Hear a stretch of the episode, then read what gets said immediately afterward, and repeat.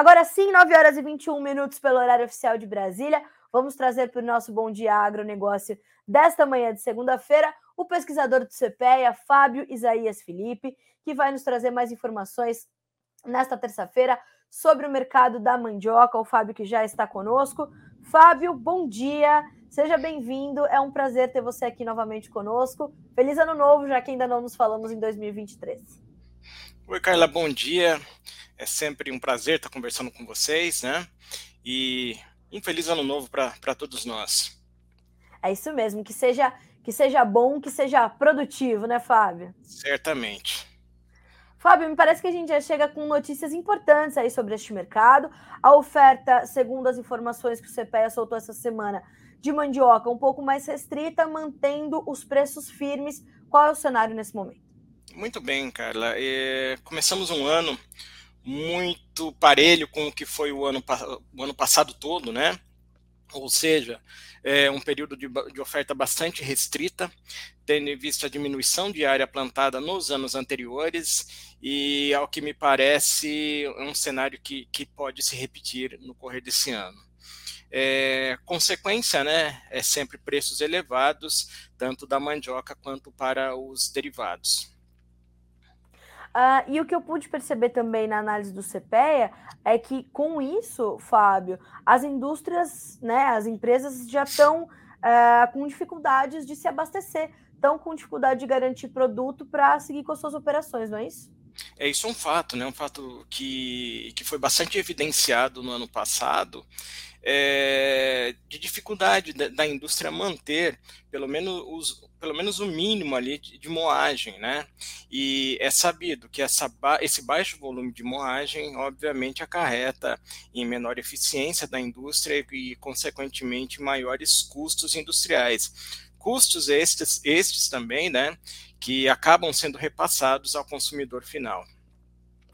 E como é que. É, era, era isso que eu queria entender, é, Fábio. Como é que a gente tem feito essa, é, esse entendimento? Quanto é que tem sido esse aumento de custo para as indústrias e como isso chega para o consumidor final? Porque a gente está falando de derivados ali que estão sempre na mesa do brasileiro, até mesmo em outros produtos que não alimentares, né? A mandioca tem ali uma, um papel importantíssimo na economia desse país. E como é que essa, esse momento de preços altos está impactando ali, principalmente nessa formação de custos e na chegada dos preços para os consumidores finais?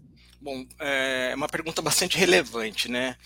Vamos lá. É, acho que o primeiro ponto é que a mandioca, né, que é a, a matéria-prima, ela sobe numa proporção sempre maior do que as altas que ocorrem para a fécula. O que, que isso significa?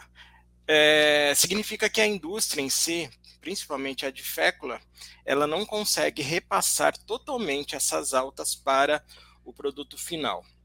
E isso, é, isso significa que há apertos nas margens da indústria. Então, para a indústria, esse é o principal efeito, né? Essas margens mais apertadas ao longo do período. Então, uh, vamos considerar ali os últimos três anos, a indústria de fécula veio tendo ali as suas margens bastante reduzidas. E o mesmo também ocorreu para a indústria de farinha. E como você salientou, né, a mandioca é um produto bastante importante, está não, somente, não tão somente nos produtos alimentícios, mas numa, numa gama de usos ali, que vai desde a indústria química, tecidos, molhos, uhum. enfim. É, poderíamos dizer lá que, que está presente na maioria dos produtos. Mas destacando somente os produtos no, que a gente tem lá uma percepção maior, é, é sabido que esses produtos ali, eles subiram é, em proporção muito maior do que a inflação oficial. Os últimos dados mostram o, IGP, o IPCA na casa de 0,7%, e, por exemplo, o, a, a farinha de mandioca, que, que está num subgrupo ali, subiu quase 7%. O, o pão de queijo, que é um produto que hoje faz parte é, da dieta do brasileiro, vamos dizer assim, né? Ele subiu ali proporcionalmente na casa de 5, 6%. É, obviamente que acaba acarretando em diminuição no consumo. E, e essa diminuição no consumo, claro que ela é sentida ao longo, ao longo do período. Né? Então, para a indústria, há uma diminuição nas margens, é, que não são, uma vez que os preços não são repassados totalmente, é, integralmente, e para, para o, consumidor final, uma queda no consumo desses derivados. Uh, e, é, e é importante a gente trazer também, Fábio, essa, é, é, essa, esse momento que a gente está vivendo, em quanto tempo ele consegue se recuperar? Como é que é o ciclo de recuperação para que as coisas voltem a certa normalidade uh, e a gente consiga ver as indústrias tentando trabalhar com talvez margens menos estranguladas, e isso também sendo é, levado para os outros elos de, de distribuição? Bom, é, esse é um efeito que certamente pode ser sentido somente no longo prazo, né? À medida que ocorrer de fato uma reposição de, de área, uma reposição de produtividade agrícola e que esse conjunto resulte em maior produção de mandioca. Atualmente a produção brasileira está na casa de 18 milhões de toneladas. Lembrando que essa produção lá já, já chegou a próxima de 30 milhões de toneladas. E estamos falando em coisa de duas décadas aproximadamente. E claro, né, o Brasil, diante dessa agricultura tão diversificada, é, corrobora com isso, né?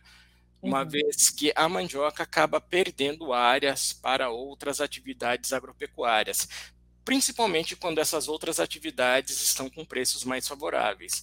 Por exemplo, há três anos atrás aí nós tínhamos o boi gordo com preços recordes, é, tínhamos milho e soja em, em, patamares e preços também muito bons, e naquele mesmo período a mandioca não vinha com, com boa rentabilidade e isso resultou em diminuição de área plantada. E aí a gente chega né, nessa resposta, né? É, a cultura tendo uma, uma, rentabilidade linear ao longo do período faz com que é, haja essa reposição das áreas e, consequentemente, maior produção. Portanto, né, não é, não dá para se esperar que isso ocorra de um ano para o outro. Estamos pensando em médio e longo prazo. Isso é, isso é muito é, é, relevante para a gente trazer essa perspectiva para o pro produtor brasileiro, para que ele é, é, absorva esse, essa necessidade do tempo das coisas, né, Fábio? E a gente, é, é, pelo que eu pude perceber, essa rentabilidade me parece que tem aí um horizonte é, de linearidade que pode vir a se confirmar, não? Sim, sim, de fato, né? Então, ainda não, não temos cálculos de custo, né, que, que nos revelem esses dados, né, mas possivelmente aí nos últimos dois anos houve uma melhora de rentabilidade, né, é, para a mandiocultura. E, e, claro que isso pode ocasionar alguma, alguma retomada em termos de área. Mas claro, né, nem sempre o, o preço, a rentabilidade são fatores que determinam esse comportamento. Claro que, é, diferente de outras atividades, a mandioca não pode ser comercializada. Falta a, ainda em alguns elos da cadeia, é, se avançar mais com a coordenação, ou seja, buscar contratos, algo nesse sentido, que venha a garantir o abastecimento da indústria ah, ao longo do ano. Bom, é, o, que eu posso, o que eu posso entender é que temos boas perspectivas, portanto, para esse mercado, e eu imagino que a demanda também esteja é, num, numa trajetória interessante para garantir que todo esse, esse movimento se efetive, né, Fábio? Pois é. É o mercado doméstico no, nos últimos anos ali, ele esteve um pouco mais estagnado, sobretudo nesse período pandemia e pós-pandemia, mas, por outro lado, nós tivemos uma, uma melhora bastante considerável nas exportações da fécula de mandioca e até dos amidos modificados. Né? A fécula de mandioca ela bateu dois recordes nos últimos dois anos, em 2020 2021 e 2022 lá é, exportamos mais, que, mais de 40 mil toneladas do derivado. Claro que o Brasil ainda participa pouco no, no mercado mundial, isso aí é, é pouco, é, é uma participação bem ínfima. No entanto, né, mostra que há demanda pelo produto brasileiro e, e, isso vem se confirmando. Né? É claro que esse ano talvez as exportações não tenham um bom desempenho, tendo em vista ainda a, a menor oferta para, é, para atender principalmente o mercado doméstico. Bom, Fábio, a gente vai continuar acompanhando e te trazendo aqui para o Bom Dia Agronegócio, para o Notícias Agrícolas, para a gente continuar debatendo esse assunto, trazendo essas informações para o produtor de mandioca e trazendo essas perspectivas para que ele possa ter planejamento, que acho que é o mais, é o mais importante nesse setor, é garantir esses planejamentos, porque justamente como você disse, as coisas não vão acontecer de um ano para o outro, né? Perfeitamente. Né? E a gente se coloca à disposição sempre para ter essa conversa é, e esclarecer um pouco mais os interessados.